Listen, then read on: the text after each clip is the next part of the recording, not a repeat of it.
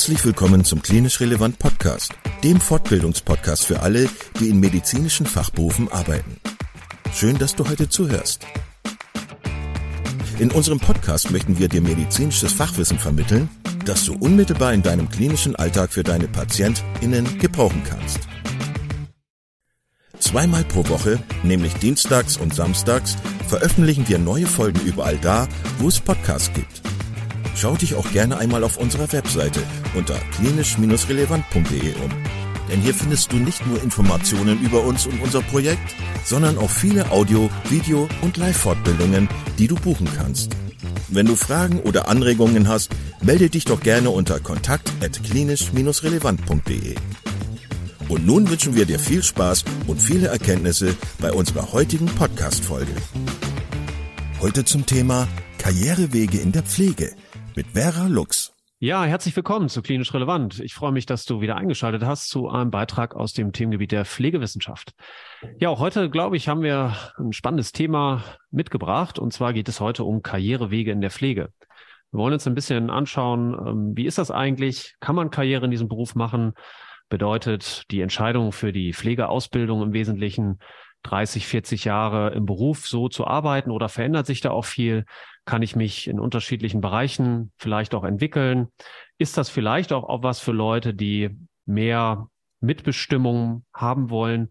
All diese Aspekte, die bei einer Karriere vielleicht eine große Rolle spielen, wollen wir uns heute mal anschauen. Und ich habe mir hierzu eine ein Studiogast eingeladen und freue mich riesig, dass Sie heute dabei sind, Frau Lux. Und ja, ich würde Sie einfach bitten, noch mal zwei, drei Worte zu sich zu sagen. Wer sind Sie? Und ähm, ja, beruflich, wo, wo müssen wir Sie verorten? Mhm. Ja, hallo, auch von meiner Seite. Ja, mein Name ist Vera Lux. Ich bin ähm, 63 Jahre alt und äh, bin seit bin von Haus aus Kinderkrankenschwester. Das ist mal meine Ursprungsqualifikation. Habe viele Jahre als Kinderkrankenschwester gearbeitet, auch in, in zuletzt in leitender Funktion auf einer Intensivstation und habe mich dann so mit 30 ähm, weiterentwickelt. Habe ein, eine Pflege, eine Ausbildung gemacht zur Pflegedienstleiterin, weil Ende der 80er Jahre gab es noch keine Studiengänge. Die kamen so Anfang der 90er Jahre auf. Äh, von daher war erstmal eben das Thema klassische PDL-Weiterbildung mein Weg. Und dann etwas später habe ich ähm, noch ein, ein Betriebswirtschaftsstudium da draufgelegt, weil ich eben gemerkt habe, okay, Pflege ist gut, aber wenn ich im Kranken, in der Krankenhausleitung, im Management mitreden will, dann muss ich eben betriebswirtschaftliche Kenntnisse haben. Und die habe ich mir dann eben auch noch äh, drauf geschafft. Und etwas später habe ich noch meine Ausbildung zur Fundraiserin gemacht das heißt, ich habe, war mal Vorsitzende eines Fördervereins der Kinderklinik in Darmstadt. Und ähm, auch da gibt es eine Ausbildung zu, das kann man auch lernen. Und das hat großen Spaß gemacht. Ja, und äh, ich bin selber bin jetzt seit über 30 Jahren im Pflegemanagement, habe wirklich in kleineren Häusern gestartet als, als Kinderkrankenschwester in einem 100-Bettenhaus habe dann dort zehn Jahre gearbeitet, habe dann nach der Weiterbildung Pflegedienstleitung wirklich ähm, die Leitung in einem kleineren Haus übernommen, zuerst als Oberschwester, dann als Pflegedienstleitung in einem kleinen Krankenhaus mit 250 Betten.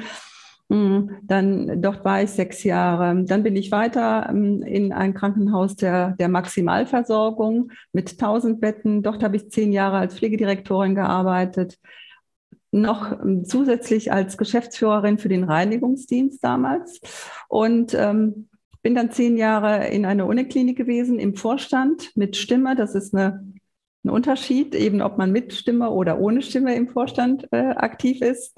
Und bin jetzt seit ähm, zweieinhalb Jahren an der Medizinischen Hochschule Hannover, dort Geschäftsführung Pflege und auch für, die, für, die, für den Pflegedienst zuständig. Wir haben etwa 2300 Beschäftigte in der Pflege und ähm, ja, das ist gerade in den jetzigen Zeiten doch eine, ähm, eine Herausforderung, die ähm, auch in den letzten Jahren nicht einfacher geworden ist. Ja, großartig. Ja, wir hatten ja vorher noch lustigerweise darüber gesprochen, äh, dass Sie ja auch noch wissen wollten, wer ich denn bin. Und vielleicht mhm. stehe ich auch so ein bisschen für den Bereich, vielleicht von so einer anderen Herangehensweise. Ähm, ich hatte aber damals auch tatsächlich ähm, die Idee, so Managementleitung, das könnte doch was sein, weil ich auch gar nicht so richtig wusste, dass es auch andere Sachen gibt. Und ich hatte jetzt erstmal angefangen mit 16 meine Ausbildung zu machen als Altenpfleger tatsächlich. Und es war so eine kleine Berufsschule in Wildeshausen. Ähm, und ja, da gab es halt auch ein Netzwerk von Pflegeheimen, wo man das dann machen konnte. Ich habe dann erst angefangen in, in einer kleinen kleinen Dorf in so einem Pflegeheim zu arbeiten, ganz klassisch, wie man sich das vorstellt, Menschen mit Demenz, äh, zuständig für irgendwie eine Station. Dann gab es einen Praxisanleiter, der mich da begleitet hat, der war aber nach kurzer Zeit schon weg und irgendwie hakte es dann im Gebälk. Man war nicht so ganz zufrieden mit meiner, mit, mit meinem Ansatzpunkt irgendwie in der Pflege. Genau kann ich es tatsächlich auch nicht sagen, woran es lag. Aber ich habe dann tatsächlich noch im Rahmen meiner Probezeit damals auch die Kündigung gekriegt. Und das war für mich als junger Mensch schon ein großer Schock, weil ich eigentlich auch der Meinung war, dass ich viel Bereitschaft hatte, auch mitzuhelfen. Beispiele sind irgendwie so Dienste schieben wie am 31. Äh, Dezember bis, bis Viertel nach neun und dann aber am ersten wieder Frühdienst, ne?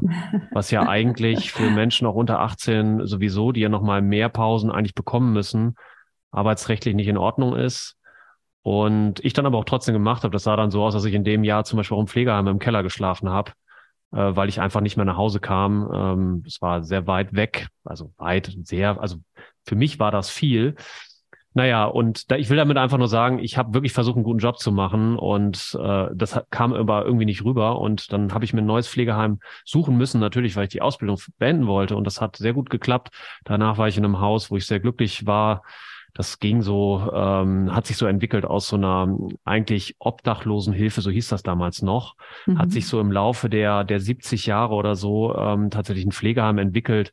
Die hatten damals auch noch ähm, landwirtschaftliche Strukturen, also auch Tiere da und das war super schön auch für die Älteren, weil das ist so das, was sie auch kennen. Sie konnten dann ja, Tiere beobachten, ein bisschen mithelfen und so. Und der war, es war eine sehr schöne Atmosphäre, auch wenn nicht alles immer total neubaulich war. Ne? Mhm, Aber es mhm. war, war sehr schön und äh, da konnte ich meine Ausbildung beenden. Und ich hatte damals schon immer ein bisschen Probleme auch mit der Haut. Ich habe Neurodermitis und das ist natürlich dann mit dem vielen Händewaschen und Desinfizieren auch nicht so, dass man sagt, ja, das äh, geht jetzt vielleicht die nächsten 20 Jahre auch noch super gut. Und außerdem hatte ich so ein bisschen die Vorstellung, einfach weiterzumachen, weil ich war ja 19, da hätte ich, hätte ich einfach klar weiterarbeiten können, aber ich habe mich entschieden, äh, tatsächlich noch mein Abitur nachzuholen, die 12. und 13. Klasse und bin dann äh, den Weg übers Pflegemanagement gegangen und habe dann Bachelorstudium gemacht. In Münster war das. Und danach wusste ich jetzt auch nicht so genau. Es hieß dann immer mittleres Management. Das wäre dann so Stationsleitung oder sowas gewesen. Ähm, so richtig einen Fuß habe ich da so im gedanklich nicht reingekriegt. Also habe ich überlegt, ja, dann mache ich halt den Master noch weiter. Durfte dann äh, nach Halle an der Saale gehen, gehen es war dann für mich auch nochmal ein ganz neuer ja, Weg, weil die neuen Bundesländer, das war man ja auch noch nicht, hatte man noch nicht so viel Kontakt mit, auch wenn wir diese ganzen Vorurteile ähm, mhm. nicht, nicht sagen wollen, die da irgendwie eine Rolle spielen, hatte ich jetzt auch nicht groß welche, aber für mich war es halt nochmal deutlich weiter weg. Und man kannte ja auch niemanden, musste ja so auch ein bisschen überwinden. Lirum Larum, großartiges Studium, äh, tolle, tolle Uni, an der ich noch mal ein bisschen wissenschaftlich mehr mich vertiefen durfte. Und dann bin ich nach äh, Greifswald gegangen an die Ostsee. Dort durfte ich meine, tatsächlich meine Promotion schreiben. Das war auch toll, äh, am Deutschen Zentrum für neurodegenerative Erkrankungen über drei Jahre äh, im Bereich Versorgungsforschung. Ähm, war für mich auch, ja, also immer so ein Schritt für Schritt Ding, weil das eine wusste ich nicht vor dem anderen. Ich hätte nicht gedacht mit 16, mhm. dass ich mal eine Promotion schreibe. Und da, als ich dann da fertig war, bin ich ins Ausland gegangen, nach Boston. Äh, das war für mich auch toll, weil es da tatsächlich sogar die Harvard Medical School war. Und da durfte ich dann noch ein Jahr Postdoc machen und bisschen Auslandserfahrung sammeln. Das bildet auch nochmal den Charakter. Mhm. Englisch vertiefen, methodisch ein bisschen vorankommen. War, schon, war, war wirklich toll. Und dann habe ich die Chance bekommen, hier in Bochum an der Hochschule für Gesundheit erst als Vertretungsprofessor zu arbeiten da war Lehre für mich eine ganz neue Erfahrung, weil da konnte ich auch noch nicht so viel und konnte dann einige Jahre später äh, mich auf eine dauerhafte Professur bewerben und habe sie dann Gott sei Dank auch bekommen und bin seitdem sehr, sehr glücklich mit diesem Beruf, weil ähm, mhm. ähm, ja, und jetzt versuche ich natürlich in der Lehre und in der Forschung was zu machen. Auch da gibt es natürlich immer wieder Herausforderungen, aber es ist toll, sein Wissen weitergeben zu können. Jetzt habe ich so viel mhm. geredet, Mensch, Frau Lux. Entschuldigung. Nein, aber vielleicht, Sie haben eben ein Stichwort äh, ähm, gegeben. Sie hatten mir im Vorfeld ja so ein paar Fragen auch an die Hand gegeben, damit ich mir ein paar Gedanken mache. Und Sie haben gesagt, okay, kann man, kann man Karriereweg planen? Kann man nicht wirklich planen, ist meine Erfahrung. Also ich selber habe immer so den ersten Schritt gemacht, eine Ausbildung, einen guten Abschluss. Ich wollte eine gute Krankenschwester werden. Und als ich mein Examen in der Tasche hatte, war ich total stolz und total happy und äh, dass ich das geschafft habe und habe dann äh, fast zehn Jahre gearbeitet. Und dann denkt man ja irgendwann, dann, okay, was kannst du weitermachen? Viele Dinge, die hier so passieren, die verstehe ich nicht, weil ich die Hintergründe nicht kenne. Ich kenne das Finanzierungssystem im Krankenhaus nicht. Mich hat das aber interessiert, weil ich vieles nicht so hinnehmen wollte, wie es eben war, weil ich das nicht gut äh, fand. Und äh, dann macht man sich auf den Weg, wie kann ich mir Wissen aneignen, welchen, welchen Weg kann ich noch gehen und bin dann eben in die, in die Weiterbildung gegangen zur Pflegedienstleitung erstmal. Und ähm, ja, deshalb habe ich auch die Lebenserfahrung gemacht, man kann gar nicht so gut planen, weil ich gar nicht weiß, ähm, was in zehn Jahren ist. Und ich habe aber immer die Chance genutzt, eben den nächsten Schritt zu machen. Und ich hatte immer Wegbegleiter, die entweder Vorbild waren, äh, die mich animiert haben, die mich auch nochmal unterstützt haben, äh, mir auch doch mehr zuzutrauen, als ich mir vielleicht selber zugetraut habe. Und äh, wenn ich so zurückblicke, ist das eine wunderbare Zeit gewesen, weil ich fände es auch ganz schrecklich, wenn man mit 19 weiß, wo du mit 60 irgendwo oder 50 irgendwo stehst. Also man muss auch eine gewisse Offenheit und Agilität haben, ähm, sich auf das Leben und das, was einem im Berufsleben auch begegnet, auch einzulassen. Und ähm, das ist ganz wunderbar, dass man nicht alles schon weiß, äh, wo man hin, äh, wo es einen hintreibt am Ende.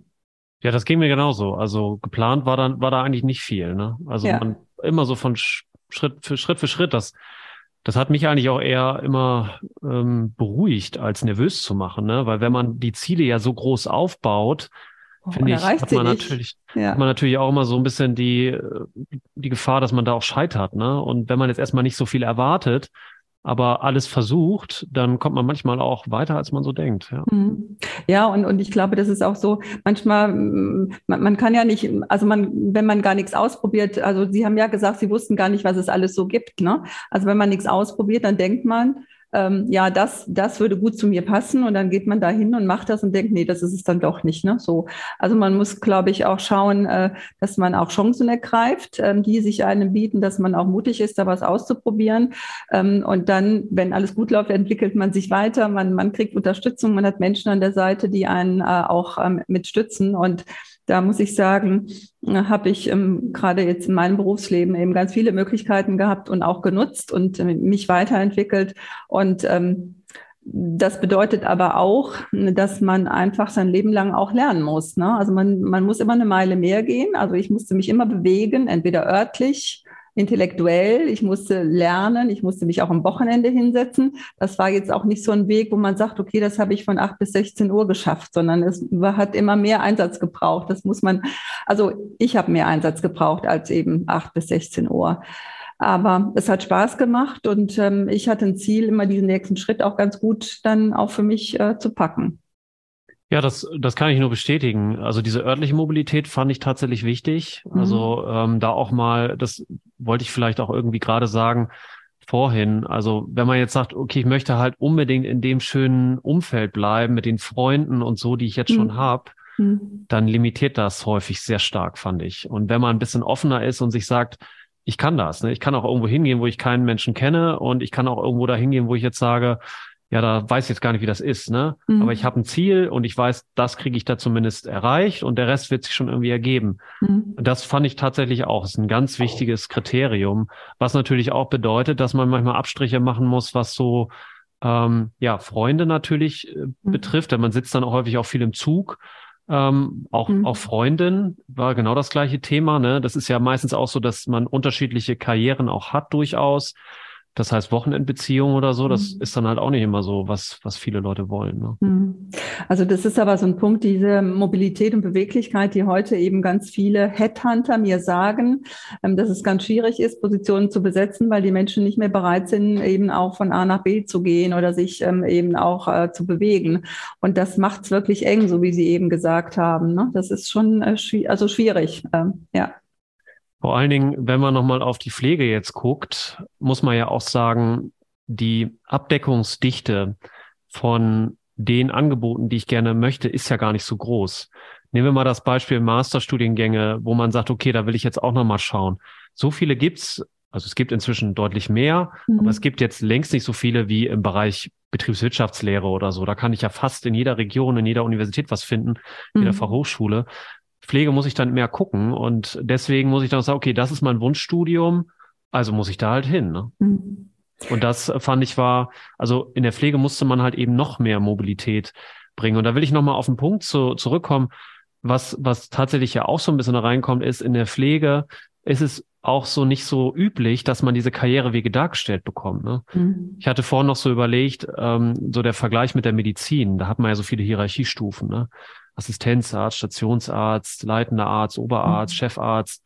Wissenschaft hat man dann noch. Ähm, andere sagen, ja, dann lass dich doch nieder, dann, dann hast du da niedergelassene Praxis, da kannst du auch skalieren. Ne? Mhm. Da kannst du sagen, okay, mehr Privatpatienten oder mehr, mehr Stunden, die ich mache, mehr Geräte, mehr Unterstützung oder Gemeinschaftspraxis, mhm. was auch immer. Und da ist ja gleich ein ganz anderer, wie soll man sagen, vorgezeichneter Weg und dann mhm. kann ich besser auch sehen, ja, okay, so machen das andere. Das fand ich war in der Pflege nicht so nicht so einfach. Ja, das hat das hat ähm, hat verschiedene Gründe, würde ich aus meiner Erfahrung sagen. Also zum einen ähm, mm, ist es so, dass es natürlich ähm, in, in der Vergangenheit definitiv so war. Man hat seine Ausbildung gemacht, man hat ähm, man hat, konnte dann entweder, also ich hatte die Entscheidung, ich kann mich für den Weg ähm, Pflegedienstleitung entscheiden, also oder aber für den Weg Lehrer, äh, Lehrer für Pflegeberufe. Berufe. Und meine Einschätzung zu meiner Person und meinen Charakteren war gleich, ich gehe ins Pflegemanagement, äh, ich bin kein Pädagoge und ähm, ich hatte eben zwei Möglichkeiten. Und dann war es relativ einfach und klar für mich, wo ich hingehe. Heute 30, 40 Jahre später ist es deutlich anders geworden. Heute hat man quasi schon eine enorme Bandbreite an Möglichkeiten, die man, äh, die man auch ähm, nutzen kann. Äh, angefangen von Studiengänge, von Pflegewissenschaft, Pflegepädagogik, Pflegemanagement. Und ähm, wir haben gerade gestern äh, eine, ein, ein Trainee-Programm beendet, was ein Jahr lief von unseren Mitarbeitern. Und das, hier, das heißt Pflege hoch drei Perspektivprogramm. Und da haben sich Menschen beworben, die wir dann auch am Ende ausgewählt haben über ein Assessment, ähm, die noch, die auf Weg sind, aber noch nicht genau wissen, was sie machen wollen. Die wissen nicht oder haben gesagt, sie wissen nicht, was kann man mit Pädagogik anfangen, äh, welche Arbeitsplätze gibt es da, kann man da nur in die Ausbildung gehen, gibt es hier auch andere ähm, Einsatzorte, was mache ich mit Pflegewissenschaft überhaupt, also wie geht das und was mache ich damit? Und was bedeutet Management. Und über ein Jahr haben wir die jetzt sozusagen in einem Trainierprogramm begleitet. Die haben verschiedene Tools bekommen, kollegiale Beratung, äh, Portfolioanalysen ähm, und mussten sich selber einschätzen. Und gerade gestern in der Abschlussrunde wurde nochmal gesagt, dass sie ganz viele Highlights hatten. Ne? Sie haben hospitiert bei der Pflegewissenschaft, ähm, haben gezeigt, dass man auch Pflegewissenschaft in der direkten Patientenversorgung anbringen kann und dass ich einen Job machen kann, der sowohl Patientenversorgung am Bett hat, aber ich auch forschen kann. Und wir schaffen mittlerweile eben auch Arbeitsplätze in der Pflege, in der Patientenversorgung, die diese Rollen eben auch matchen. Und wir merken gerade ganz aktuell, es gab so eine Zeit lang, da wollten viele studieren, aber vom Bett weg. Jetzt gibt es gerade so einen kleinen Trend, dass viele Führungskraft, Management, nee, da habe ich keine Lust drauf, das möchte ich nicht.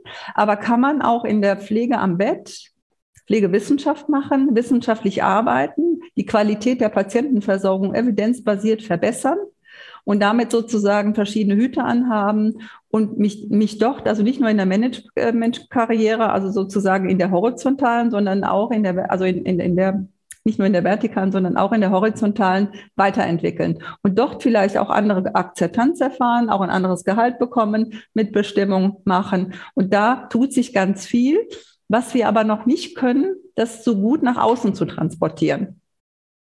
Und es liegt im Moment noch sehr viel an einzelnen Häusern, die solche Wege aufzeigen. Es gibt eben keine Pflegekammer, keine Bundespflegekammer, die einen ganz klar strukturierten medizinischen oder pflegerischen Weg vorzeichnen mit, mit den einzelnen Meilensteinen, ähm, mit, mit, mit den Tätigkeitsfeldern, aber auch mit, mit curricularer Entwicklung und vor allen Dingen auch mit, äh, mit Nachweisen, also dass ich Punkte sammeln muss, dass ich eben eine Facharztausbildung habe.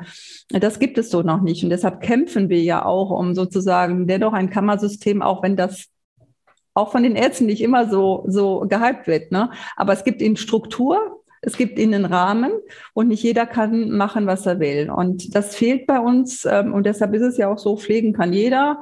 Wir haben ja immer wieder die Debatte, so nach dem Motto, wenn wir Mangel haben, dann stecken wir alle möglichen Leute in die Pflege. Gerade wie Herr Lauterbach sagt, dann geht doch jetzt mal die Krankenschwester in die Pädiatrie und versorgt die Kinder und dann haben wir das Problem gelöst. Und ich habe mit einem Arzt gesprochen, dann hat er zu mir gesagt, ja, Frau Lux, also Ärzte brauchen wir nicht, die brauchen wir nicht verschieben. Ne? Aber die, die Pflege, die, äh, das reicht dann schon. Dann habe ich mir gedacht, ich habe eine Diskussion geführt vor über 20 Jahren Da hieß es, in der urologischen Klinik war keine gute Auslastung. Die hatten ziemlich viele elektive Patienten, wenig Notfälle. Ob denn die Urologen bei den Viszeralchirurgen Rufdienste mitmachen können oder Hintergrunddienst das war ja ein No-Go, das war ein Kampf ohne Ende. Also die Ärzte würden nicht sagen, der Gynäkologe kann in die Kinderklinik gehen und Kinder versorgen und behandeln. Das würde man nie machen. Die schützen ihren, ihre Profession und ihren Rahmen. Und wir haben keiner, der das so schützt. Und zwar auf, auf einer, ich sag mal, formalen, juristischen, gesetzlichen Ebene, sondern es wird immer, immer geschoben, wie man es gerade braucht. Äh, mal Quantität, mal und so weiter. Und das ist problematisch und äh, das muss sich dringend ändern. Ja, wir haben ja auch gar keinen politischen Ansprechpartner, ne? Also es gibt ja, gibt ja niemanden, der wirklich die Berufsgruppe von sich wirklich sagen kann, ich repräsentiere die, äh, weil meine Zahlen so sind und weil ich auch ein politisches Mandat bekommen habe. Genau. Klar, wir haben halt den DBFK, wir haben vielleicht auch ein, zwei Länder, wo, also Bundesländer, wo eine Pflegekammer irgendwie versucht, sich aufzubauen. Auch das ist ja jahrelange Arbeit. Mhm. Müssen wir uns ja auch nichts machen. Da erwarten ja auch die Kolleginnen und Kollegen hoffe ich viel zu viel. Ne? Die sagen dann, ich habe einen ja. Mitgliedsbeitrag überwiesen, ja. also jetzt will ich schon, dass mein Gehalt ja. steigt und ich am besten weniger Stunden arbeiten muss. Das genau. kann eine Pflegekammer. Erstmal ist das nicht deren mhm. Aufgabe und das zweite ist, die brauchen wahrscheinlich erstmal vier Jahre, um ein Register aufzubauen. Ja, um erstmal zu wissen, wo, wo ist eigentlich die E-Mail-Adresse von der Kollegin. Äh, und also die ganzen ganzen Verwaltungsakt überhaupt zu initiieren. Und, viel länger, es braucht viel länger. Wir haben vor drei Jahren in, in Berlin beim Hauptstadtkongress gesessen und äh, da war auf der Bühne äh, die, die Pflegekammer Rheinland-Pfalz, Dr. May, damals noch Schleswig-Holstein und auch Niedersachsen und äh, es war die Psychotherapeutenkammer dabei.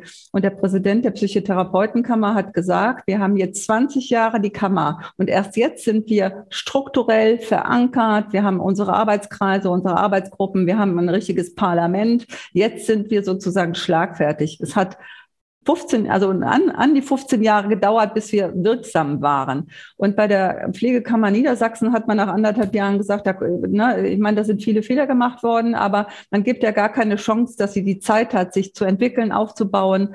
Ähm, und ähm, das ist wirklich äh, dramatisch. Und auch in NRW jetzt, ähm, ich bin auch Mitglied in NRW, weil ich ja auch in Köln auch einen Wohnsitz habe.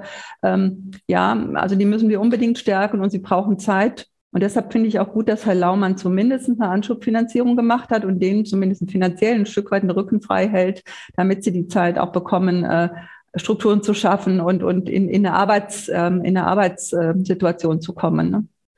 Es ist ja, kommen wir nochmal zurück vielleicht auf die klinischen äh, Aspekte auch. Ähm, das ist ja auch zum Beispiel so, wie Sie ja schon sagten, da fehlen so diese Schwerpunktsetzungen, die man so in anderen Berufen hat ja, ne, ne, also das hat man ja selbst im Handwerk, ne? Da, wenn ich da jetzt irgendwie Elektroinstallateur bin, gibt's halt spezifische Weiterqualifikationen für gewisse Anlagen. Da kann dann auch nicht jeder machen, was er will. Da muss ich dann hin und dann kann ich mir auch ein Portfolio drum aufbauen. Während das ja in der Pflege gibt es ja diese traditionellen ähm, ja, Voraussetzungen nicht, keine Vorbehaltsaufgaben, was ja auch daran liegt, dass man im Gesundheitswesen neben den Ärzten und Ärztinnen gar keinen Platz lässt. Ne? Also auch die anderen Berufsgruppen haben wenig Platz zur Entwicklung. Mhm. Ähm, die Therapieberufe, mhm. weil man immer sagt, ja, der Arzt entscheidet alles, ja. ähm, muss sich irgendwie mit allem auskennen, was ja eigentlich auch nur eine Illusion sein kann. Das klappt ja auch nicht gut, mhm. aber ähm, ja, und da müssen wir uns halt irgendwann mal die Frage stellen, ist diese Graswurzelbewegung, die wir jetzt haben, schon seit vielen Jahren, also die klinischen Wege zu etablieren. Es wurde über Community Health Nursing jetzt viel diskutiert, weil es im Koalitionsvertrag mhm. ja erwähnt worden ist. Ähm, dann aber ja auch die ganzen Studiengänge, die wir jetzt haben. Äh, aus meiner Sicht müssen diese klinischen Wege tatsächlich vom Gesundheitssystem flankiert werden.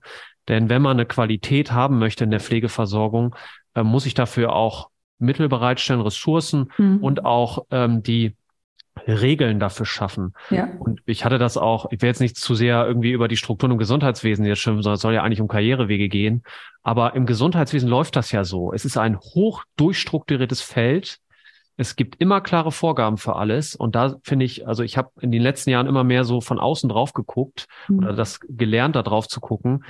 Ähm, ohne das klappt's äh, irgendwie nicht. Und wir brauchen aber auf der anderen Seite diese klinischen Wege, denn ich denke auch immer, wir versorgen in der Pflege so viele Menschen, gerade in der Langzeitpflege zum Beispiel auch, die haben ja gar keine Lobby mehr. Ne? Mhm. Die sind irgendwie volkswirtschaftlich nicht mehr so bedeutend. Äh, so habe ich das Gefühl, mhm. so werden die gesehen. Ne? Die sind ja. halt irgendwie jetzt so in den letzten fünf oder zehn Jahren ihres Lebens Und ob die Leid erfahren oder gut versorgt sind, das wird zwar in der, in der Bevölkerung diskutiert, aber auf einer nicht wirklich inhaltlich guten Ebene, ne? Mhm. weil es muss ja die Botschaft rüberkommen, äh, wir können das besser.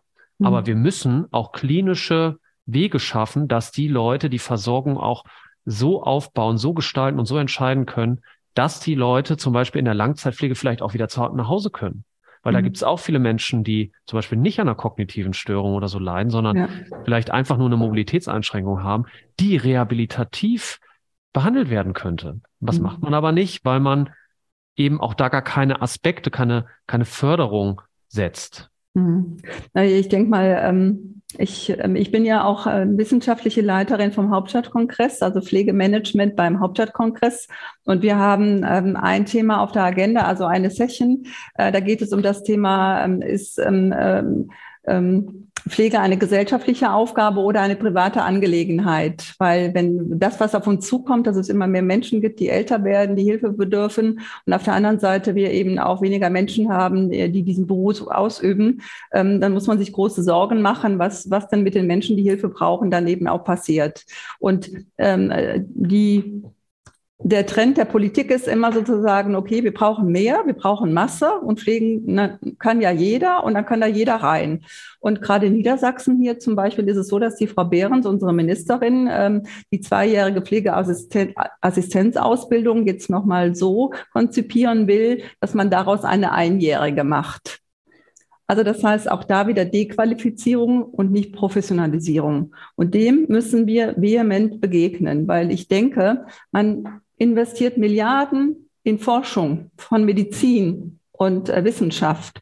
Man kann äh, Patienten, die 100 sind heute, eine TAVI machen, operieren und dann steht am Ende am Bett keiner mehr, der Ahnung hat und das geht nicht. Ne? Und ich kämpfe dafür, dass wir, ähm, dass die Entwicklung der Pflege auf gleichem Niveau, insbesondere auch universitär, wie die Medizin weiterentwickelt werden muss. Ansonsten hat das Ganze volkswirtschaftlich überhaupt gar keinen Sinn, was wir da machen.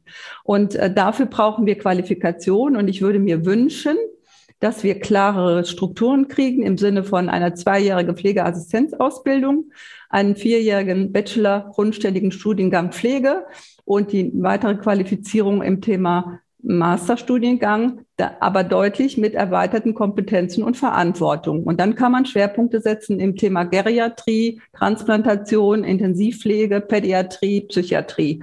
Und dann können die Leute nämlich einen klassischen Weg gehen und können sagen, okay, ich habe die Basis, ne, einen Bachelor, und ich kann mich in, in eine gewisse Art und Weise qualifizieren und weiterentwickeln, bis hin zur Promotion. Und die Zweijährige hätte den Zugang für den Hauptschulabschluss und man könnte weitermachen, wenn man eben Stufe für Stufe sich weiterentwickelt. Und das wäre klar. Und dann müssen auf jeder Ebene mit, mit, dem, mit dem deutschen Qualifikationsrahmen eben sagen, was kannst du auf dieser Ebene machen? Welche Tätigkeitsfelder gibt's da? Was kannst du da verdienen? Und was brauchst, damit du auf die nächste Stufe kommst? Und äh, das wäre relativ einfach, ein, ein, ein vier-, fünf-Säulen-System. Und ähm, dann, dass, dass man auch vielen Menschen doch etwas einfacher erklären kann, als was was gerade so passiert. Und ähm, das fände ich ein gutes System, was man dann auch ausgestalten kann, um Karrierewege nochmal aufzuzeigen für Menschen und für Eltern, die denken, Kind, äh, die heute sagen, geh bloß nicht in die Pflege. Nein, das ist ein spannender Beruf und das Gesundheitswesen ist hochspannend und ich würde es wieder tun. Also ja, und da kommt ja häufig auch dieser einseitige gesellschaftsleere Fokus auf äh, Verdienst oder so zustande. Ja. Ne? Also das finde ich ja auch mal wieder schockierend, dass man häufig das Gefühl hat, Leute werden eher dafür bewundert, was sie jetzt irgendwie im Jahr verdient haben, als dafür, was sie tatsächlich tun. Und da hätte ich auch gedacht, ähm, dass, also mein Gefühl sagt mir das, dass es halt auch durch die sozialen Netzwerke enorm befeuert wird, wo ja. man irgendwie den Eindruck vermittelt, ja, so ehrliche Arbeit, nenne ich das jetzt mal, ist jetzt nicht mehr wichtig. Du kannst auch vorankommen, vor allen Dingen monetär, wenn du halt irgendwie dich und deine Botschaft verkaufst, ne? Dein, mhm. dein Gesicht, was auch immer du, für was du stehen willst. Und da ja. muss ich auch sagen, äh, muss man auch in der Pflege, glaube ich, bereit sein zu sagen, nein, ich möchte einen Beruf, der eine gesellschaftliche Bedeutung hat.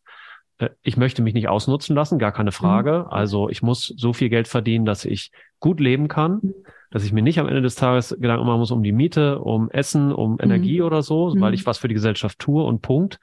Aber äh, es ist halt auch wahrscheinlich kein Beruf, wo ich irgendwann 300.000 Euro im Jahr verdiene. Mhm. Aber man muss auch sagen, die letzten Jahre hat sich bei den Gehältern schon ein Stück weit auch ein bisschen was getan. Ne? Also wenn ich sehe, es gab ähm, ähm den Tarifvertrag TVL oder auch TVÖD und dann wurden die Führungskräfte wirklich nicht besonders gut bezahlt, ne, weil die haben dann keinen Schichtdienst mehr gemacht, kein Wochenende und hatten am Ende weniger Geld als vorher und haben eine hohe Verantwortung. Und es gibt aber heute Führungskräfte auch bei uns, äh, die haben 80.000 Euro äh, gehen die nach Hause. Ne. Das ist jetzt nicht so schlecht. Andere Branchen äh, geben das oft nicht her. Ne. Also das darf man, da hat sich viel getan, muss man sagen.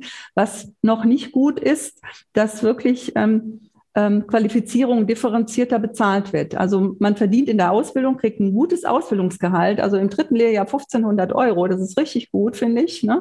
Ja, ja. Und äh, wenn man die Prüfung hat, kriegt man nochmal 6 Euro Bonus und so weiter, hat sich viel getan. Wenn man dann aber fertig ist und dann sich weiterentwickelt, also zum Praxisanleiter oder ähm, für die Fachweiterbildung Anästhesie und Intensivpflege, dann gibt es da nicht mehr viel obendrauf. Und das ärgert die Leute und das verstehe ich auch gut. Man muss muss mehr differenzieren. Wenn ich mich weiterentwickle und mehr Verantwortung übernehme, muss es auch mehr Geld geben. Ja. Ja, ist so Konsens in der Gesellschaft, dass es so gemacht wird, ne? dass halt auch die Bezahlung eine Art der Wertschätzung ist für Engagement und Einsatz. Genau. Ne? Ja. Das ist aber, ich sag mal, mit den, mit den Gewerkschaften nicht immer so einfach. Also die Gewerkschaft und Verdi ist ja schon so aufgestellt, alle, alle sollen gleich bleiben. Also ne, es gibt keine großen Unterschiede. Aber die Menschen fordern das ein. Wir sprechen mit jungen Menschen und die sagen, warum soll ich eine Weiterbildung machen? Ich habe keinen anderen Job, also ich habe keinen erweiterten Rahmen an Kompetenzen und Verantwortung und ich verdiene irgendwie im, im Monat irgendwie 80 Euro brutto mehr, da bleiben mir 40 Euro. Also dieser ganze Aufwand lohnt sich für mich nicht. Ne? Und ähm, mittlerweile zahlen ja viele, viele Häuser auch Zulagen für, für Menschen, die qualifiziert sind ähm, im Rahmen eben der, der Möglichkeiten des Tarifs, wo man eben Zulagen zahlen kann, um Mitarbeiter zu halten, zu binden und auch zu gewinnen, ähm, weil eben der Tarifvertrag die Grundeingruppierung für diejenigen, die sich dann Weiterqualifizierung nicht passt. Beispiel, wenn ich ähm, eine Ausbildung zum Praxisanleiter mache, 300 Stunden ähm, und habe die Verantwortung für die Auszubildenden in der Praxis, dann kriege ich eine Zulage von 75 Euro brutto. Da muss man sich ehrlich schämen. Ne? Also wenn ich sowas meinen Mitarbeitern anbiete, dann schäme ich mich, wenn das so ist. Ne? Das geht einfach nicht. Das ist nicht adäquat. Und deshalb, ich würde insgesamt hat ähm, Pflege also an, an, an Gehaltszuwachs ähm, doch in nicht unerheblicher prozentaler Höhe mehr bekommen. Aber die Differenzierung nach oben in der, in der Qualifizierung, die ist nicht adäquat. Und da, da müsste, es, ähm, müsste man rangehen an dieses Thema. Absolut. Äh, ich wollte noch sagen, ähm, dass man nochmal zu dem Argument zurückkommt, ja, was habe ich davon? Da würde ich immer sagen, denk nochmal drüber nach, ne? Weil was du davon hast, entscheidet sich nicht nur in den nächsten vier Wochen am Gehaltssprung, mhm. sondern ist auch eine Frage, die mittel- und langfristig betrachtet werden muss. Ja. Das heißt, denk nochmal nach, wo könnte es irgendwie hingehen und was sieht man auch von dir, wenn man dich anspricht und geh einfach doch mal den Weg. Versuch dich, versuch dich, probier dich aus, weil nicht nur die Frage monetär ist eine Frage, sondern auch bin ich vielleicht dann auch da angekommen, wo ich inhaltlich noch mehr machen darf, wo ich mhm. irgendwie viel Spaß mehr, viel mehr Spaß mhm. am, am Job habe. Und wenn, wenn ich Spaß daran habe, dann kommt plötzlich auch ähm, nochmal der Erfolg auch zusätzlich da. Mhm. Dann sehen die anderen Leute, ach, der ist ja gut oder die ist da gut drin. Ne? Ja, also das, das kann ich nur bestätigen, weil ähm, wir haben gerade vor ein paar Wochen ähm, so eine habe ich eine Runde gemacht über die Intensivstation, um zu schauen. Äh, es gibt Mitarbeiter, die haben noch keine Fachweiterbildung in der Anästhesie und Intensivpflege und wir wollten eben gucken, warum machen die das nicht? Also gibt es irgendwas, was wir tun können? Können wir was besser machen? Was hindert sie daran, diese Fachweiterbildung äh, zu absolvieren? Und es war hochspannend, äh, sich mit den Mitarbeitern auszutauschen. Dann gibt es ganz unterschiedliche Gründe. Und ähm, einer hat gesagt, ja, es lohnt sich für mich nicht mehr, Anfang 40. Eine andere hat gesagt, ja, was habe ich denn davon? Also es, der andere hat finanziell ist nicht groß genug. Ähm, andere haben gesagt, okay, ich habe gerade zwei kind, kleine Kinder, ich kann das jetzt gerade nicht. Ne? Ich kriege das nicht auch noch zusätzlich hin. Und wir haben halt festgestellt, je früher die Mitarbeiter die Möglichkeit haben, in die Fachweiterbildung zu gehen, nämlich ein Jahr nach der Ausbildung, und äh, den nächsten Schritt zu machen, dann sind sie hochmotiviert, sie lernen ganz viel dazu, sie werden sicherer in ihrem Beruf, in ihrem Tätigkeitsfeld und tun die Dinge dann anders. Hm? Und ähm, das ähm, äh, ist wirklich sehr gut rübergekommen, zu sagen, ich darf es nicht nur aus monetären Gründen machen, sondern ich muss auch sagen, ich will mich entwickeln, ich will ein gutes Setting haben, ich will eine hohe Expertise haben. in meinem Beruf. Und ähm, was ich noch wichtig finde, dass ich ja auch verantwortlich bin, dass ich berufsfähig bleibe. Ich muss mich mein Leben lang weiterentwickeln und lernen, was dazulernen, neu, neues Wissen aneignen. Das, was wir vor 30 Jahren gemacht haben, das gibt es heute nicht mehr. Es gibt ganz andere Therapien, andere Medikamente, andere Nebenwirkungen, andere Technik. Und ich kann nicht sagen, ich habe die Ausbildung, das war's und jetzt weiß ich alles, sondern ich habe auch für mich die Verantwortung, äh, berufsfähig zu bleiben und, und am, am Ball zu bleiben. Und das, was sich verändert im, in der Welt, im, im Gesundheitswesen, ähm, dass ich da eben ähm, auch mich, mich weiterentwickle, lese, Literatur habe, eine Fachzeitschrift lese und eben auch immer wieder eine Fortbildung mache zu bestimmten Themen. Ja, man ist doch zum Teil sehr in der ähm, beruflichen Routine so drin, ne? Und mhm. viele kommen dann da irgendwann auch schlechter raus. Ich glaube, das mhm. ist auch menschlich. Das ist nicht nur in dem Beruf, sondern auch in vielen anderen Berufen ja. so. Und wenn ich tatsächlich am Ball bleibe, mal ein bisschen, mir, mir die Frage stelle, okay, brauche ich vielleicht noch einen neuen Stimulus? Wo will ich mich jetzt in den nächsten fünf oder zehn Jahren noch hin entwickeln? Dann fällt mir das um, Umstellen und das Neulernen und das Initiieren von Veränderungen. Und das brauchen wir ja auch in dem Beruf, dass man auch mal sagt, ja, warum müssen wir das denn jetzt so machen? Können wir das nicht mal anders machen? Mhm. Oder ähm, kriegt der Patient jetzt eigentlich wirklich das, was er braucht? Ähm, und das, um das zu erhalten, muss ich, glaube ich, auch wie beim Sport tatsächlich mhm. sagen, ich muss auf den Sportplatz oder was. Ne? Ich kann ja. jetzt nicht erwarten, dass ich, ja. dass ich da super performe, wenn ich mir die letzten 15 Jahre keine Akzente gesetzt habe. Aber ich kann auch das wieder lernen. Ich muss mich nur langsam rantrauen mhm. und mir einen Plan, eine Vorstellung machen, was mache ich mit meiner Zeit, mit meiner beruflichen. Ja, also was ganz schön war, ähm, unsere, unser Trainee-Programm, das waren zwölf Teilnehmer, Teilnehmerinnen und ähm, von der Altersspanne eben ab 25 und die älteste war 49 und ähm, die haben jetzt ein Jahr einfach zusätzlich was auch, auch von sich was einbringen müssen, sich ähm, eben auch bewegen müssen und äh, das, das Feedback war klasse. Also alle haben unglaublich davon profitiert. Und das Allerbeste war, wir sind ja ein großes Haus, wir haben 1500 Betten, großer Campus und die Mitarbeiter haben sich intern vernetzt. Sie haben sich kennengelernt aus anderen Abteilungen, Kinderklinik, Herzchirurgie, Unfallchirurgie, Neurologie, haben sich kennengelernt, haben gutes Netzwerk intern aufgebaut, haben vor allen Dingen in diesem Jahr auch ganz viele Abteilungen kennengelernt, Personalentwicklung, Risikomanagement, Compliance, äh, Rechtsabteilung, ähm, zentrales Qualitätsmanagement ähm, und haben gedacht, Mensch, wir haben ja ganz tolle Abteilungen, die kümmern sich alle um unsere Belange, wir müssen die nur ansprechen, aber wir wussten gar nicht, dass es die alle gibt, diese, diese tollen Menschen und Kollegen. Und das ist ein unglaublicher Gewinn zu sagen, ich bin nicht alleine, ich muss nicht alles hier alleine stemmen, wir haben ganz viele Fachabteilungen, Organisationen, die bereitstehen, wenn, wenn sie gerufen werden, dass sie uns unterstützen, dass sie ihre Expertise einbringen. Und das ist ein unglaubliches Highlight, auch mich zu entlasten, zu sagen, ich stehe hier nicht alleine. Wir sind ein Team, wir haben eine große Mannschaft, wir haben viel Expertise. Und wenn ich weiß, wo ich die ab, abrufen kann, wo es die gibt, dann fühle ich mich auch, auch nochmal sehr viel autonomer und sehr viel ähm, besser. Ja, da brauchen wir natürlich auch die Unterstützung gegenseitig, weil da kann ich nur aufrufen, dass wir auch die anderen Sektoren nicht vergessen. Altenpflege, ambulante Pflege oder sonst irgendwie was, äh, wo, wo Pflegeberufe viel anzutreffen sind. Weil auch da brauchen wir Solidarität miteinander. Wir brauchen das Zugehen auf die Kolleginnen und Kollegen, zu gucken, wer ist neugierig, wer, wer, wer möchte sich noch entwickeln, wo kann ich vielleicht auch mal ein Projekt initiieren, wo jemand mhm. auch für eine gewisse Zeit sich ein bisschen ausprobieren darf, ja. wo ich ein paar Personalstunden in die Hand nehme, entlaste, ähm, vielleicht mal eine, eine kleine Veröffentlichung dazu schreibe. Das macht ganz, ganz was anderes mit dem Beruf am Ende, mhm. ähm, mit meinem eigenen Selbstverständnis, wenn ich mich daran traue.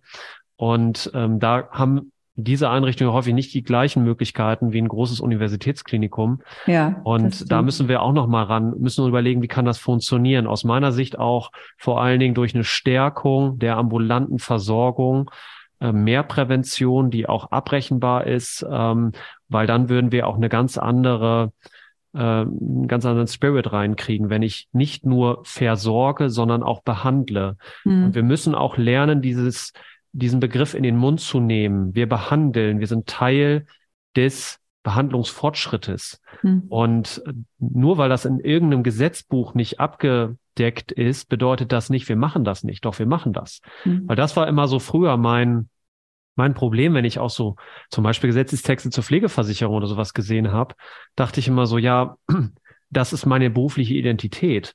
Also die macht das aus. Und jetzt habe ich verstanden, das ist nicht so. Das ist einfach nur ein Ergebnis aus irgendwelchen politischen Verhandlungen. ein schlechtes obendrein und wir müssten es eigentlich ganz anders aufbauen, damit wir wirklich ähm, ja für die Patienten das Beste rausholen. Und das tun wir ja definitiv nicht. Deswegen mein Plädoyer nochmal, dass wir auch in diesen Sektoren ran müssen. Da brauchen wir eine große Pflegereform, die ist dringend nötig, weil sonst werden wir auch zum Beispiel nicht inter, äh, attraktiv für internationale Pflegefachkräfte. Mhm. Ne? Weil wenn mhm. die sagen, okay, das ist jetzt auch nicht meine Vorstellung von dem, was ihr da macht, dann gehen die auch wieder. Hm. Ja, wir merken ja auch so ein Drop-out aus, aus der Langzeitpflege und Altenpflege in die Krankenhäuser. Ne? Also das heißt, manchmal kommen die an und sind eine Zeit lang in, in Pflegeeinrichtungen, so ein, zwei Jahre, und dann schauen die sich um und wechseln eben zu uns. Und das ist natürlich für die Versorgung äh, bundesweit nicht gut. Ich selber habe ähm, aus, aus persönlicher ähm, familiärer Erfahrung eben 13 Jahre meine, meine Tante im Pflegeheim betreut und zwar intensiv betreut. Und ich bin extrem dankbar für diese Zeit, weil ich eben neben dem Krankenhaus eben auch den, den äh, Langzeitpflegebereich eben gut kennen und beobachten konnte. Und 13 Jahre ist eine lange Zeit, kann ich sagen. Also ich habe viele kommen sehen, ich habe viele wieder gehen sehen, ich habe auch Qualitätseinbrüche gesehen und habe mir so oft gedacht, was, was, was da alles passieren, besser werden müsste. Ne? Und von daher muss man sich da wirklich sorgen, äh, dass die Qualität doch nicht, nicht noch weiter in den Keller geht und dass man da wirklich auch ansetzt. Aber vielleicht bringt auch die Generalistik was, weil, weil ja sozusagen wir, wir die Ausbildung mehr durchmischen und die Menschen eben in den Settings auch eben auch tätig sind. Ähm, und vielleicht hilft das auch sozusagen da nochmal ein anderes Selbstverständnis in die Langzeitpflege reinzukriegen, weil ähm, ich muss sagen, man könnte dort viel mehr machen, wenn man mehr Personal hätte, zum Teil auch anders ausgebildetes Personal und ähm, ja, ein anderes Selbstverständnis nochmal hätte. Und ich finde, wir sagen ja immer, was ist die Wertschöpfung von Pflege, die sie eben für die Versorgung beibringt. Und ich denke, wir müssen uns aber auch ähm, selber an die Nase fassen und sagen, wie können wir darstellen, was unser Beitrag ist zu einer besseren Versorgung, zu einem besseren Outcome, zu Prävention, zu äh, Vermeiden von Risiken, von Sturz, von, von Dekubitus und so weiter. Ähm, das schaffen wir noch nicht gut. Das muss man klar so sagen. Und es gibt ja gerade diese Bewegung zum Thema äh, Magnet for Europe. Und äh, da gibt es ja inzwischen 20 Einrichtungen in Deutschland, die an diesem Programm teilnehmen. Und da geht es darum, eben die Qualität der Versorgung zu verbessern und die auch darzustellen. Und zwar unmittelbar im Bereich, also auf der Station. Wir messen unsere Stürze, unsere Dekubitus, wie viele Infektionen, ähm, ne, äh, Harnwegsinfektionen haben wir, haben wir Katheterinfektionen, äh, Wundheilungsstörungen. So. Und was ist unser Beitrag, wenn wir bestimmte Maßnahmen implementieren und messen dann, haben die gewirkt, ist das besser geworden. Und dann haben wir auch einen Lohn unserer, unserer Profession, unserer Arbeit und können das auch wiederum sozusagen auch nutzen, um es gegenüber ja, dem, dem, dem, der Pflegedienstleitung, dem Abteilungschef und auch Ressourcen einzufordern, zu sagen, okay, wir haben hier einen richtig tollen Job gemacht, Patienten sind gut versorgt bei uns, äh, vieles ist besser geworden, wir können das messen und äh, dann, dann ist auch so das Selbstverständnis der Pflege, was mache ich hier eigentlich, auch viel besser. Und dann wird es auch schwieriger zu sagen, naja, das kriegt man auch mit Hilfskräften hin, ne? Eine, eine erfahrene Pflegekraft reicht, der Rest können Hilfskräfte sein. Nein, es geht nicht, sondern wir brauchen professionelles Fachwissen weil wir dann auch eine Wirkung erzielen können.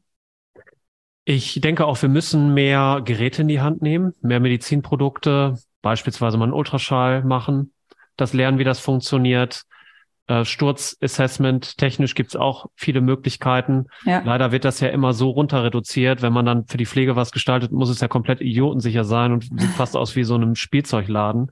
Und da müssen wir halt auch mal runter von. Wir müssen halt den Leuten auch was in die Hand geben, weil dann ist es halt auch schwerer, äh, nicht zu verstehen, dass da auch ein Anspruch ist. Mhm. Und dann würden wir auch mehr sehen von den Problemen, die wir klinisch immer nur versuchen, mit irgendeinem Fragebogen oder so zu, zu klären, ne? von irgendeinem ja. Dokumentationshersteller, der jetzt irgendwie äh, da einen hat, der das da irgendwie wissenschaftlich machen soll und es aber immer nur heißt, ja, macht die Kreuzchen und die Fältchen möglichst so, dass das, dass man da nicht viel erklären muss, weil sonst kriegen wir bloß Ärger von den Anwendern. Nee, wir müssen halt auch wirklich moderne Medizin auch in unseren Beruf mal reinkriegen und die mhm. diagnostischen mhm. Möglichkeiten. Und da müssen wir auch investieren, nicht immer nur in den Gehaltscheck, sondern auch ja. in die Ausstattung. Weil wenn ich überlege, wenn ich jetzt Mobilitätsförderung machen will und ich gehe halt durch verschiedene Einrichtungen und sehe, die haben gar keine Hilfsmittel, nix. Die haben kein, kein Balance Board, die haben, die haben nicht mal kleinere Gewichte. Äh, mhm. nichts. Ja, mhm. woher soll ich denn erwarten, dass auch die Mitarbeiter sehen, oh, damit kann ich jetzt auch mal was machen, ne? Und das will ich mhm. vielleicht auch lernen. Da habe ich auch mhm. Spaß dran, weil, weil das auch was Haptisches ist. Mhm. Und da müssen wir auch in der inhaltlichen Diskussion, in der Literatur, die wir unseren Kollegen zur Verfügung stellen, auch besser werden. Mein Eindruck ist häufig, auch in vielen äh, Lehrbüchern wird dann viel drumherum geredet. Ne, dann, dann wird so um den heißen Brei getanzt und dann geht, fallen immer so Begriffe wie patientenorientiert, Lebensqualität und so.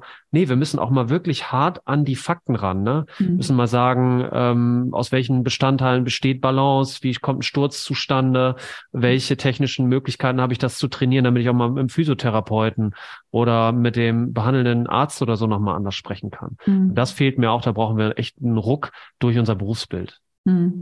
Und da, ich meine, die Entwicklung von, von äh, APNs, also Advanced Practice Nursing, ähm, da, da geht's ja wirklich in, in, in diesen Bereich rein, dass eben komplexe Versorgungssituationen äh, über, über ein ganz anderes ähm, äh, Know-how dann auch äh, begleitet wird. Und ähm, da, glaube ich, geht auch der Weg hin. Wir müssen viel mehr Qualität an die Basis kriegen. Wir müssen viel mehr auf, auf Augenhöhe mit den Ärzten arbeiten. Da gibt es gute Beispiele. Erste Kliniken haben ganz, ganz tolle Projekte. Äh, letztes Jahr zum Beispiel hatte ich äh, beim Hauptstadtkongress eine Kollegin aus der Schweiz eingeladen, die in einer Hausarztpraxis arbeitet und selber Patienten äh, betreut, also behandelt, aber in Kooperation mit dem Hausarzt. Da gibt es einfach äh, Patienten, da, die brauchen keinen Arzt, die brauchen eine Betreuung, die brauchen auch eine Verordnung von Nachfolgemedikamenten von und nochmal ne, einen Status erheben. Und ähm, da, glaube ich, muss sehr viel mehr Selbstständigkeit rein. Es braucht aber auch ein anderes Wissen, eine andere Kompetenz. Und von daher brauchen wir dringend pflegewissenschaftliche Studiengänge und zwar nicht für die Pflege weg vom Bett, sondern in die Versorgung reinzubringen und auch in Pflegeeinrichtungen. Ja, keine Frage. Das ist ja auch immer das, was diskutiert wird. Ähm, ich habe auch in meiner Vergangenheit äh, häufiger mit äh, hochdekorierten Kollegen gesprochen, die überhaupt nichts mit ähm, Pflege zu tun hatten, die mhm. irgendwie aus anderen Wissenschaftsdisziplinen kommen. Und wenn ich dann erzähle, ja, äh, ich bin Professor für klinische Pflegeforschung, dann wird man erstmal, kommt erstmal so ein Stirnrunzeln mehr oder weniger, okay. Ähm, und dann sofort das Vorurteil, ja, also wenn die Leute diesen Weg gehen, dann haben die ja mit der klinischen Versorgung nichts mehr zu tun. Und das ist manchmal auch nicht leicht da zu erklären, dass das ja anders ist, weil man eben nicht auf wirklich sehr viele Beispiele verweisen kann, hm. ähm, sondern was ich ja meinte, wir brauchen da auch vom Gesundheitswesen eine Reform, Prozess, um auch den Leuten zu zeigen, das, was ihr als Gesundheitswesen seht, ist in einigen Bereichen sehr fortschrittlich, in anderen ist es wirklich wie vor 150 Jahren noch. Mhm. Aber das verstehen halt die Nutzer, also die Patienten und die Versicherten und so weiter, äh, nicht, weil sie es gar nicht anders kennen. Und da müssen wir halt eben auch ran. Aber trotzdem muss man sich natürlich damit abfinden, dass man immer wieder erklären muss, was mache ich denn da eigentlich und warum mhm. brauchen wir das jetzt auch noch? Ne? Hm. Ja, ich, ich glaube, dass man, hm, wenn, also ich habe so den Eindruck, die Medizin ist eben sehr naturwissenschaftlich ausgerichtet, ne? Messen, äh, molekular und so weiter und so fort, ist ja, ist ja auch nichts gegen zu sagen. Ich habe aber oft den Eindruck, wenn die Patienten dann sozusagen aus der Akutversorgung raus sind, dann interessiert es aber auch keinen mehr. Und dann gehen die Probleme erst los. Onkologische Patienten werden chronisch krank, sie leben länger. Sie haben aber Probleme aus der Behandlung, Nachwirkung der Therapie.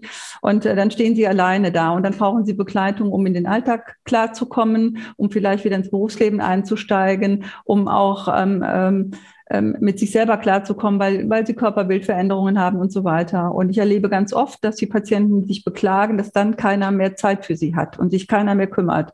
Und ich finde, da, da ist eben Pflege gefordert, zu sagen, okay, wie unterstützen wir Patienten in den Alltag zurückzukommen, eben auch wieder klarzukommen, wieder arbeiten gehen zu können? Ähm, wie, wie, wie kann man ne, Patienten mit, mit Darmkrebs und so weiter so begleiten, dass sie sich wieder sicher fühlen, auch mit ihrem Stoma, was, was auch immer ist. Und da sind ganz viele alleine gelassen. Und da finde ich, da kommt dann unsere Profession ins Spiel. Hm? Ich weiß nicht, vielleicht kennen Sie Professor De Maio aus Freiburg, äh, Medizinethiker. Er hat mal einen ganz tollen, tollen Vortrag gehalten, das Wesen der Pflege, wofür wir da sind in der Pflege. Und ich kann nur jedem, jeder Krankenschwester, jedem Krankenpfleger, jedem Professor raten, sich den Vortrag mal anzuhören. Da weiß man, was unsere Aufgabe ist. Und die hört eben nicht auf, wenn, wenn die Naht zu ist und die Drainage gezogen ist, sondern äh, die geht oft darüber hinaus. Und äh, Pflege ist eben mehr als nur ne, arbeiten, ne, sondern Beziehungsarbeit, ähm, Vertrauen aufbauen, äh, motivieren, ähm, da sein. Und ähm, ja, und deshalb kann ich nur sagen, ich würde es wieder tun. Ich finde das Gesundheitswesen, auch die Pflege spannend. Ich wär, hätte mir gewünscht, wir wären schon viel weiter, als wir sind in Deutschland, aber die Rahmenbedingungen sind hier eben auch wirklich schwer, muss man sagen. Ne? Ja, wir sind also, anscheinend auch nicht so reformfreudig insgesamt ja. hier in diesem Land. Das ist ja, glaube ich, nicht nur in dem Thema so, sondern es wird ja auch ja. immer deutlicher, dass wir auch andere Entwicklungen so ein bisschen verschlafen haben. Von daher mhm. gucken wir mal, ob wir da noch mal ja ein bisschen aus unserer konservativen Haltung oder was auch immer der Grund ist, weiß ich auch nicht genau, äh, rauskommen und in die Moderne aufbrechen. Vielleicht gelingt uns mhm. das ja. Ja, man, man, sieht das ja wirklich auch in der Digitalisierung, dass wir da weit, weit, weit, weit, weit abgeschlagen sind. Ja, ja, absolut. Aber ich will nochmal sagen, es gibt ganz, ganz viele Möglichkeiten, sich heute sowohl vertikal, auch horizontal weiterzuentwickeln. Ich glaube, es findet jeder seinen Platz angefangen von Pflegeexperten, ob ich das Palliativcare mache, ob ich in die Onkologie gehe, ob ich in das Transplantteam gehe, ähm, Organspende. Es gibt so viele Möglichkeiten, seinen persönlichen Platz zu finden. Ähm, so viele Möglichkeiten gab es noch nie. Und ähm, ich finde das ähm, unglaublich äh, toll. Und ich glaube, diese, diese, diese Informationen und die, diese, diese Entwicklungsmöglichkeiten, die müssen wir besser aufzeigen. Und ähm, ja, wenn es da Ideen gibt, ähm, gerne nehme ich die auch auf, auch für den Hauptstadtkongress, weil da sitzen auch immer mehr Studierende und hören sich ähm, an, was wir zu sagen haben. Und äh, die wollen auch Perspektiven haben. Ja, auch Selbstständigkeit finde ich ist eine noch, ne? Also, weil das ist ja auch so ein Mindset. Manchmal habe ich das Gefühl, das hängt auch so ein bisschen mit dem Elternhaus zusammen. Habe ich das schon mal gesehen, dass sich die da auch selbstständig machen oder selbstständig mal gewesen sind. Bei mir war das jetzt äh, nicht so. Ich musste mir das irgendwie erst erarbeiten, diesen Mut, zu sagen, man geht auch mal in einen Bereich rein, wo man jetzt einfach nicht einfach einen Vertrag unterschreibt und weiß, wie viel Geld man am Ende des Monats kriegt, sondern halt auch mhm. da sich ein bisschen zu aktivieren. Und äh, da muss ich, kann ich einfach nur auf ein Beispiel verweisen. Ein guter Freund von mir hat sich selbstständig gemacht mit einer Praxis im Bereich Bewegungstherapie und Physiotherapie. Und äh, das war die beste Entscheidung seines Lebens. Ne? Also es ist glücklich wie, wie, wie sonst was. Äh, der Laden läuft sehr gut äh, an. Das sind alles so ja also Ängste, die man dann auch hat, äh, kommt dann mm, dann auch ja. einer und ähm, wird das dann oder rechnet sich das doch an, an dem, am Schluss. Also man muss auch viel Arbeit investieren, da sind viele Vorüberlegungen, Konzeptideen reingeflossen, welche Schwerpunkte man bilden will und so weiter und so fort. Aber ich will damit nur sagen, auch in der Pflege gibt es tolle Selbstständigkeitsoptionen ähm, und die sollte man vielleicht auch nochmal betrachten. Ich glaube auch, dass das Gesundheitswesen eigentlich immer noch ein sehr guter Arbeitgeber und verlässlicher ist. Wenn ich einen mhm. ambulanten Pflegedienst aufmache, vielleicht meine gute, meine Leute gut behandle, ähm, vielleicht geldlich, wenn es klappt, aber dann auch ähm, sozusagen persönlich, wenn die sich wohlfühlen, wenn die Weiterentwicklungsmöglichkeiten haben, bin ich auch sicher, dass man viele Kollegen begeistern kann und mit Sicherheit seine Patienten findet, die man versorgt. Und das wollte ich auch noch sagen, da gibt es auch mittlerweile tolle Optionen. Super. Ja. ja, Frau Lux, herzlichen Dank. Äh, jetzt haben Sie noch das Schlusswort. Was ist die, was ist Ihre wichtigste Message äh, in dem Themenkreis Karriere, Karrierewege in der Pflege, bevor wir unsere Hörer dann natürlich wieder in den Alltag schicken? Ja, also ich, ich kann nur ermutigen, ähm, ähm, einen Weg zu gehen, einen Weg einzuschlagen, wo man sagt, okay, was mache ich gerne, was liegt mir, wo würde ich mich gerne auch weiterentwickeln wollen, eine Ausbildung zu machen. Es muss nicht immer ein Studium sein. Man kann auch nach einer Ausbildung sich weiterentwickeln, wenn man sagt, okay, ich brauche einfach ein bisschen länger Zeit und ähm, es ist ein toller Beruf und die Entwicklungsmöglichkeiten in der Pflege, in der Gesundheitswissenschaft sind enorm und ich kann immer wieder neu entscheiden, welche Richtung ich einschlage. Ich sollte mich nicht beirren lassen, auch wenn die Gesellschaft sagt, naja, mach ein Studium, Ausbildung hat keinen Wert. Das stimmt einfach nicht, weil wir alle, also gerade meine Generation, wir hatten ja nicht die Option, so viel Studium zu machen. Trotzdem haben wir Karriere gemacht, sind im Vorstand gelandet einer Universitätsklinik, haben einen Dienstwagen. Also man, für, für manche ist das ja auch wichtig. Und, und, und andere machen Pflegewissenschaft und Forschung, gehen ins Ausland, äh, kommen aus dem Ausland wieder zurück, haben tolle Ideen. Andere äh, kümmern sich im, im Patienteninformationszentrum, beraten Patienten, Schulen, anleiten. Also ich kann nur sagen, wenn man sich andere Branchen anschaut, wie die Banken, die ja auch eine ganz schwere Entwicklung hinter sich haben, ähm, die sind auch nicht mehr alle glücklich. Und da muss ich sagen, ähm, das Gesundheitswesen ist interessant, spannend, ähm, bietet viele Potenziale. Es ist ein sicherer Arbeitsplatz. Man kann auch gutes Geld verdienen. Und ich kann da nur ermutigen, guckt es euch an, probiert es aus, macht ein Praktikum, geht hospitieren, nutzt eure Kontakte, schaut rein, geht an die Hochschule oder auch nicht in die Ausbildung. Also ja, ich habe es nicht bereut und ich würde es auch wieder tun. Und es hat aber auch keiner gesagt, dass das Berufsleben leicht ist. Ne? Man, man muss ne, überall arbeiten und sich weiterentwickeln und sich ähm, kümmern, dass man vorankommt. Und ähm, aber wichtig ist, glaube ich, dass man ein gutes Umfeld hat, dass man auch immer wieder Menschen trifft, die einen auch motivieren und unterstützen, dass man Vorbilder hat. Das fand ich für mich auch immer ganz wichtig. Ich hatte immer ein, zwei Vorbilder ähm, und ähm, dann wird das schon gut werden. Sehr gut. Also herzlichen Dank, Frau Lux, für die äh, schönen Abschlussworte. Ich bedanke mich recht herzlich für dein Zuhören. Freue mich, wenn du das nächste Mal wieder einschaltest bei Klinisch Relevant. Mach's gut und bis bald. Ciao. Vielen Dank, dass du heute wieder zugehört hast und unser Gast gewesen bist. Wir hoffen sehr, dass dir dieser Beitrag gefallen hat und du etwas für deinen klinischen Alltag mitnehmen konntest. Wenn dem so sein sollte, dann freuen wir uns sehr über eine positive Bewertung bei Apple Podcasts. Falls du Lust hast mitzumachen und es einen Themenbereich gibt, in dem du dich besonders gut auskennst, dann melde dich doch gerne unter kontakt@klinisch-relevant.de. Gleiches gilt, wenn du Themenvorschläge oder konstruktive Kritik für uns hast. An dieser Stelle auch der Hinweis auf unseren Newsletter, den du unter www.klinisch-relevant.de abonnieren kannst und der dich immer auf dem Laufenden hält. Wenn du dich für unseren Newsletter einträgst, bekommst du einen 5-Euro-Gutschein, mit dem du in unserer Fortbildungsakademie einkaufen kannst. Wir wünschen dir jetzt bis zum nächsten Mal eine gute Zeit und freuen uns, wenn du bald wieder einschaltest.